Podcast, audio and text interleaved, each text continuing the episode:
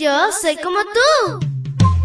Pequeña para grandes cosas y grande para cosas menores. Te cuento que llegaste al lugar perfecto. La devoción matutina para menores.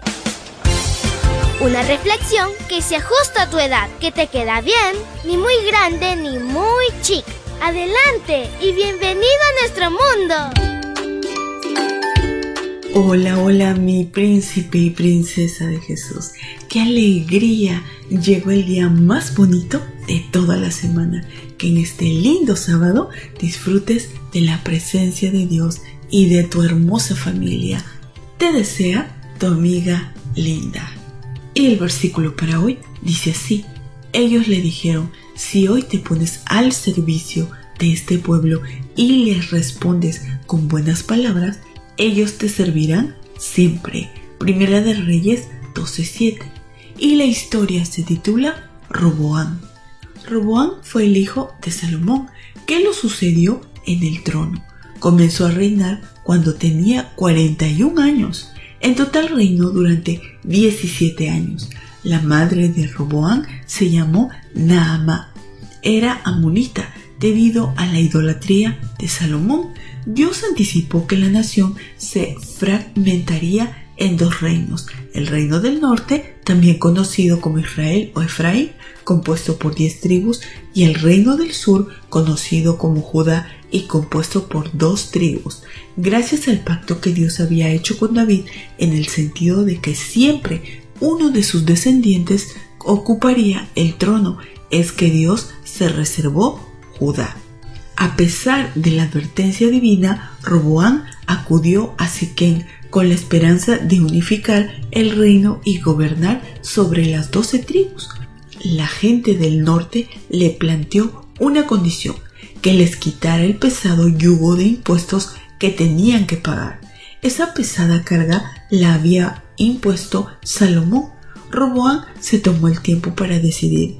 Mientras tanto consultó a gente de mayor edad personas que habían trabajado con su padre, y posteriormente indagó con jóvenes amigos de él.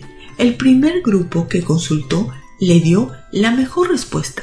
Roboán debía no solo quitar el yugo tributario, sino manifestar un espíritu de servicio a favor de la nación y hablarles con gracia.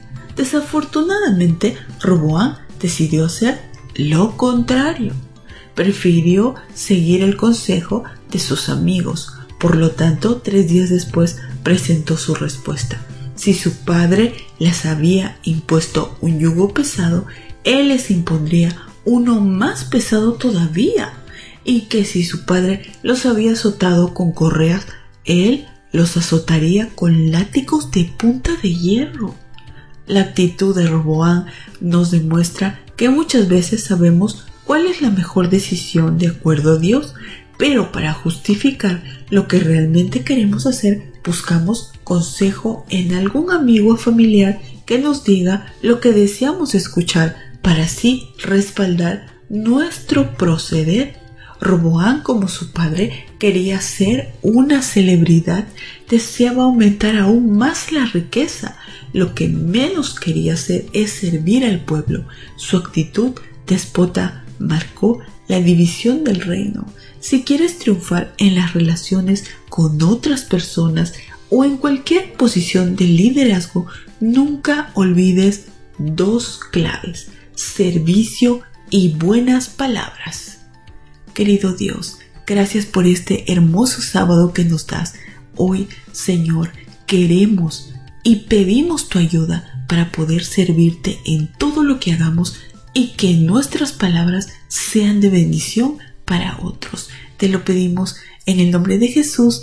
Amén y amén. Abrazo tototes de oso y nos vemos mañana para escuchar otra linda historia. Hasta luego. Hoy creciste un poco más. ¿Qué? Porque crecer en Cristo es mejor. La matutina de menores llegó por el tiempo y dedicación de Canaan Seventh Day Adventist Shores and Dear Ministry.